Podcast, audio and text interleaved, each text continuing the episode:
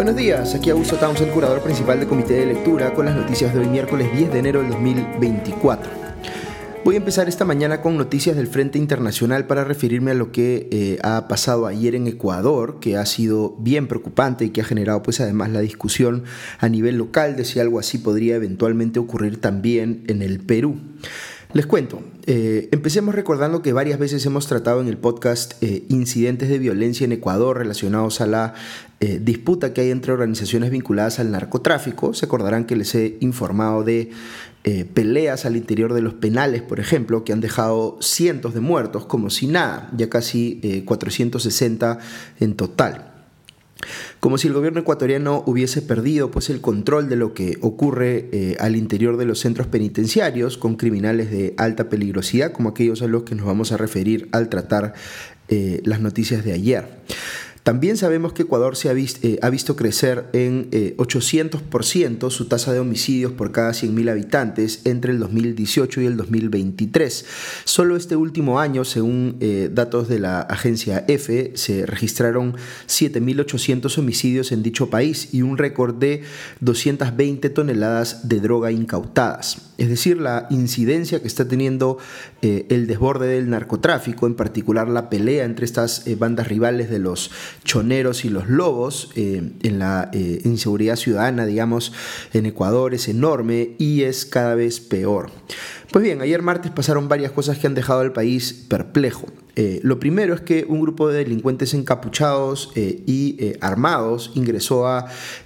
al canal TC Televisión en Guayaquil, interrumpiendo pues la transmisión en vivo y estuvieron en control de la estación por cerca de media hora, apuntando con sus armas a los trabajadores, sosteniendo una granada y lo que parecían cartuchos de dinamita, según reporta F, hasta que llegó la policía y detuvo a los 13 atacantes. Un antecedente que menciona F es que en marzo del año pasado fueron enviados a periodistas cinco sobres con memorias USB que estaban cargadas con explosivos y uno de esos periodistas terminó con heridas leves. Imagínense ustedes que pase algo así en el Perú, que todo el mundo vea por transmisión en vivo cómo delincuentes toman control de un canal de televisión. Esto pues eh, infundió pánico en los ecuatorianos, en un país que ya está eh, o ya estaba alarmado por la fuga de Adolfo Macías, alias Fito, que es el jefe de la banda de los eh, choneros, que había escapado de una cárcel en Guayaquil. Ayer también habría huido de la cárcel Fabricio Colón Pico, que es más bien uno de los líderes de la banda de los Lobos, rival de los Choneros. Eh, hay que considerar aquí que lo del canal de televisión no fue lo único que pasó ayer, sino que hubo un concierto de atentados. En Guayaquil hubo ataques eh, en la zona del puerto, en la Universidad de Guayaquil, también en la zona de eh, Nobol. el alcalde de Guayaquil, Alcides Álvarez, confirmó que al menos ocho personas murieron en esos ataques. en Quito, según F7, policías fueron secuestrados y hubo detonación de explosivos en una comisaría y frente a la casa del presidente de la Corte Suprema, nada menos. Eh, en las cárceles eh, eh, hay o se tiene como rehenes a 139 guardias y funcionarios administrativos. Así que todas estas cosas han pasado pues a la vez y han dejado al país conmocionado por lo avesadas que han sido eh, las acciones, en este caso de los grupos criminales presuntamente vinculados al narcotráfico. El jefe del Comando Conjunto Ecuatoriano, Jaime Vela, declaró que, abro comillas, han cometido actos sangrientos y sin precedentes en la historia de la nación, pero a pesar de su eh, brutal maldad, este intento fracasará, cierro comillas. Añadió que las Fuerzas Armadas no retrocederán ni negociarán con grupos que pretenden infundir terror en la población, esto al salir de un Consejo de Seguridad de Emergencia con el joven y recién elegido presidente Daniel Novoa. Aquí hay que considerar que, eh, lo que lo de ayer ocurre un día después de que el presidente Novoa decretara un estado de excepción en eh, todo el territorio ecuatoriano con toque de queda de seis horas desde las 11 de la noche. También había anunciado que iba a construir dos nuevas cárceles de máxima seguridad, inspiradas por lo que ha hecho el presidente salvadoreño Nayib Bukele en su eh, lucha contra las pandillas de las maras. Eh, el gobierno ecuatoriano cree, por tanto, que las bandas criminales están reaccionando a estas medidas, haciendo un despliegue pues, de eh, poder.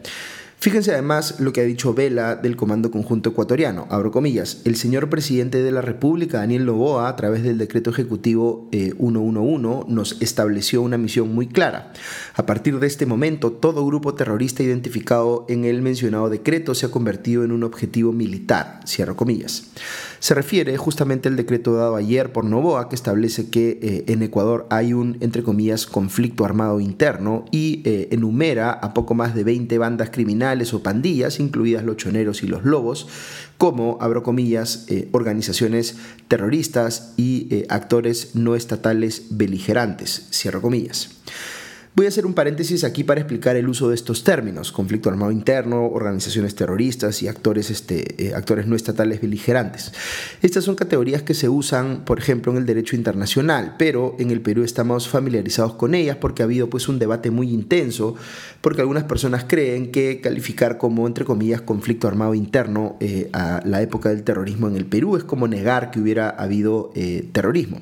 como si fuesen categorías mutuamente excluyentes. Pero fíjense cómo en Ecuador claramente no es así. Novoa está diciendo que eh, eh, hay un conflicto armado interno en su país y que las organizaciones a las que se está eh, enfrentando el Estado son grupos terroristas y actores no estatales beligerantes. Es, es, decir, está aceptando que las dos cosas ocurren a la vez, que hay conflicto armado interno y que hay desde la óptica del gobierno grupos terroristas. ¿Por qué hace esto? Porque Ecuador tiene un artículo en su constitución que dice explícitamente que el gobierno puede tomar medidas de excepción por razones de seguridad si ocurre un escenario de conflicto armado interno. Y eso es exactamente lo que ha hecho. Se ha valido de esa categoría para eh, eh, implementar todas estas medidas de excepción. Eh, esto genera, por supuesto, una discusión eh, muy intensa entre los expertos en derecho internacional, porque un grupo de ellos piensa que se está utilizando aquí categorías del derecho internacional eh, y aplicándosele estas a situaciones donde no corresponde. Eh, algunos piensan que la falta de un objetivo político o el no ser todavía suficientemente intenso y prolongado el enfrentamiento entre, estas, entre estos grupos y el Estado hacen que no corresponda calificar a los primeros, de momento, como actores no estatales beligerantes en el marco de un conflicto armado interno y que por tanto esta situación desde su óptica debe gestionarse más bien como un problema de delincuencia común sin recurrir a estas categorías del derecho internacional porque además estas tienen, o el aplicarlas, tiene como efecto que se restringen pues, los derechos de los ciudadanos por los eh, estados de excepción que se activan como resultado de ello. Eh, otros piensan que la situación en Ecuador eh, es, tan grave que sí requiere medidas extremas porque ya se salió de control y se requiere pues que tomen que se tome desde el Estado acción contundente para enfrentar esta situación con involucramiento de las Fuerzas Armadas. Es eh, difícil opinar cuando uno no es eh, nacional y no está allí, pero eh, mi impresión a la distancia es que efectivamente la situación está completamente desbordada en un país que ni siquiera puede asentar control sobre sus cárceles. pienso que esto se debe, y aquí creo que está la lección principal para el Perú, a que no se supo enfrentar efectivamente el crecimiento de la criminalidad tiempo atrás con medidas menos excepcionales y ahora que las cosas han escalado fuertemente no queda más remedio que escalar también la respuesta del Estado. Ahora, hay formas distintas de hacer eso. Se puede hacer tratando de ser pues, el Estado lo más escrupuloso posible con el respeto de los derechos fundamentales y el Estado de Derecho, o puede ir directamente por el camino ya trazado por el eh, presidente salvadoreño eh, Nayib eh, Bukele y empezar a meter a centenares de gente a las cárceles, aunque no haya evidencia concreta para imputarles algo. Y luego mostrar pues, en todos los medios lo duro que se, se les trata a estos delincuentes o presuntos delincuentes en prisión para generar un efecto disuasivo respecto de los demás. Eh, si hay una lección que yo creo que debemos tomar en el Perú es que no debemos esperar sin hacer nada o sin hacer nada efectivo, mejor dicho, eh, en la lucha contra la delincuencia organizada y los grupos vinculados al narcotráfico para que en algún punto eh, en el futuro cercano nos demos cuenta de que ya no tenemos más remedio que considerar al Perú pues en una situación de conflicto armado interno y como ha hecho Ecuador y recortar los derechos de todos con medidas de excepción. Deberíamos tratar de evitar llegar a ese escenario en lugar de estar esperando que ocurra. Eh, si seguimos pues con las medidas de populismo punitivo que son más efectistas que otra cosa, vamos a seguir incubando este problema hasta que nos reviente en la cara, porque la situación en el Perú no es muy distinta a la eh, ecuatoriana en términos de la creciente influencia o poder que están teniendo los grupos vinculados al narcotráfico. Por eso yo siempre les digo que el principal problema del Perú, y así creo que debemos entenderlo todos, es la inseguridad ciudadana. No tenemos que eh, eh, olvidarnos de que aquí se requieren medidas urgentes que vayan más allá, como les digo, del populismo punitivo. Pero en fin, todo esto tiene también implicaciones para nuestro país porque son cosas que están pasando muy cerca de nuestra frontera norte con Ecuador. De hecho, veo que hay preocupación de que el líder de los choneros, eh, alias Fito, fugue hacia el Perú. Los comerciantes peruanos han abandonado sus puestos cerca de la frontera por temor a, la, a que la delincuencia se desborde hacia aquí. Y el gobierno ha anunciado que va a declarar en emergencia a todas las regiones del norte peruano que tienen frontera con Ecuador eh, y ha dispuesto además el envío inmediato de un contingente de policías de la DIROES para reforzar la línea de la frontera, según eh, informa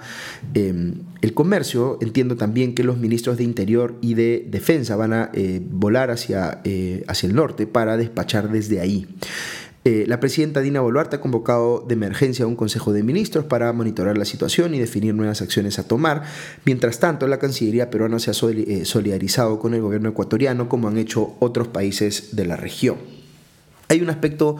muy delicado también que debe abordarse aquí. Eh, hay reportes periodísticos que señalan que la granada que se mostró en la toma del canal de Guayaquil es una granada que utilizan las Fuerzas Armadas peruanas y como resultado de esto eh, han aparecido pues versiones que alertan de un posible mercado ilegal de venta de armas de las propias Fuerzas Armadas peruanas que estarían llegando de, contrabando, digamos, a Ecuador. Eh, el primer ministro Alberto Tarola no ha descartado de plano tal posibilidad, sino que ha dicho que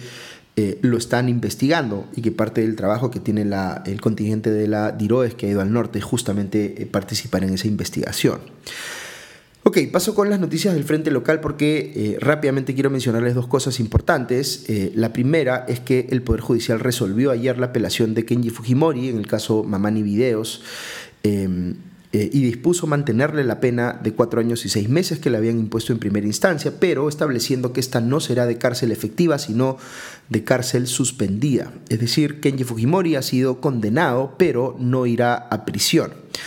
¿Por qué no hay prisión efectiva en su caso? Considerando que sí, eh, eh, digamos, el Poder Judicial ha encontrado en él responsabilidad penal por tráfico de influencias real agravado, es decir, por haber negociado votos en el Congreso a cambio del indulto a su padre. Eh, sucede que durante el gobierno de Dina Boluarte se aprobó un decreto legislativo, el número 1585, eh, en el marco de las facultades delegadas que le dio el Congreso para eh, legislar sobre temas de seguridad ciudadana, justamente. Y ese decreto legislativo le dio ciertas atribuciones a los jueces para decidir cambiar una pena de prisión efectiva por una pena de prisión suspendida, si es que se daban ciertos supuestos, como no tener la persona involucrada antecedentes penales graves y que la pena que se le estuviese eh, imponiendo sea, eh, fuese menor a cinco años. Antes el límite era de cuatro años y este se ha subido a cinco. Así que ahora hay más personas que podrían eh, convertirse, digamos, en beneficiarios de esa posibilidad de que les cambie la prisión efectiva por prisión suspendida. En el caso de Kenji Fujimori se está aplicando este decreto legislativo por el eh, principio de retroactividad benigna, que es un concepto penal que les he mencionado algunas veces en el podcast. Eh, ¿Qué significa esto básicamente? Que la norma eh, en cuestión salió después de ocurrido los hechos que se le imputan a Fujimori, pero como establece un trato más beneficioso para el reo, se puede aplicar en su caso de forma retroactiva. Eh, ahora, si uno se pregunta por qué se dio esa norma, por qué el gobierno sacó ese decreto que genera este cambio, uno podría sospechar que fue para eh, reducir el hacinamiento en las cárceles peruanas, que también es un problema grande que tenemos. Eh, pero el hecho eh, concreto es que Kenji Fujimori se ha salvado ahora de ir a la cárcel gracias a una norma aprobada por el gobierno de Dina Boluarte. Así que esto va a generar pues que un sector de la política peruana interprete que pudo haber habido aquí intencionalidad del gobierno de Boluarte para favorecer en este caso a Fujimori. Eh, a estas alturas esto es solamente especulación, pero lo concreto, como les digo, es que sí lo favoreció. Eh, uno de los abogados de Kenji Fujimori, Elio Riera, ha salido a decir que va a acudir al Tribunal Constitucional para buscar que se, eh, revierta este fallo y que sea declarado inocente, pero el propio Kenji Fujimori lo ha desautorizado, diciendo que la única persona a cargo de su defensa es la doctora Susana eh, Velázquez Zavala. Ok, y la última noticia que les eh, quería mencionar es que la Fiscalía Suprema, especializada en delitos cometidos por funcionarios públicos, hoy a cargo de la fiscal eh, Delia Espinosa, le abrió formalmente investigación a la suspendida fiscal de la Nación Patricia Benavides por los presuntos delitos de pertenencia a una organización criminal, eh, tráfico de influencias, encubrimiento personal, eh, falsedad ideológica y otros más, según leo en el comercio. Eh, todo esto relacionado pues con los supuestos negociados que a su nombre habría realizado su asesor Jaime Villanueva con congresistas para supuestamente favorecerlos en sus casos ante la Fiscalía a cambio de que estos votaran a favor de cosas que supuestamente Benavides quería conseguir, como la destitución de los miembros de la Junta Nacional de Justicia, la destitución de Zoraida Ábalos o el eh, nombramiento de una persona afín en la Defensoría del Pueblo, que finalmente fue Josué Gutiérrez. Eh, justo antes, el abogado de Benavides, eh, Juan Peña, se había quejado de que no lo habían dejado ver la carpeta fiscal en su contra, lo que supuestamente debería haber ocurrido ya el día de ayer pero también dijo que eh, a una fiscal de la nación solo la puede investigar otra persona que tenga, digamos, el mismo rango como dando a entender que no puede investigarla Delia Espinosa, sino que solamente lo puede hacer eh, Juan Carlos Villena, quien la está eh, sustituyendo como fiscal de la Nación interino. Sin embargo, existe un antecedente con respecto al caso del ex fiscal de la Nación Pedro Chávarri, quien se apartó eh, de una eh, investigación en la que podía estar implicado y dejó eh, que lo investigara más bien otro fiscal supremo, que fue Pablo Sánchez en ese caso. Así que más allá de todo lo que se ha venido diciendo sobre Benavides en las últimas semanas o meses, ahora veremos hacia dónde nos lleva esta investigación formal de la Fiscalía en su contra, que tiene pues un plazo de seis meses. Muy bien, eso es todo por hoy, que tengan un buen día y ya nos escuchamos pronto. Adiós.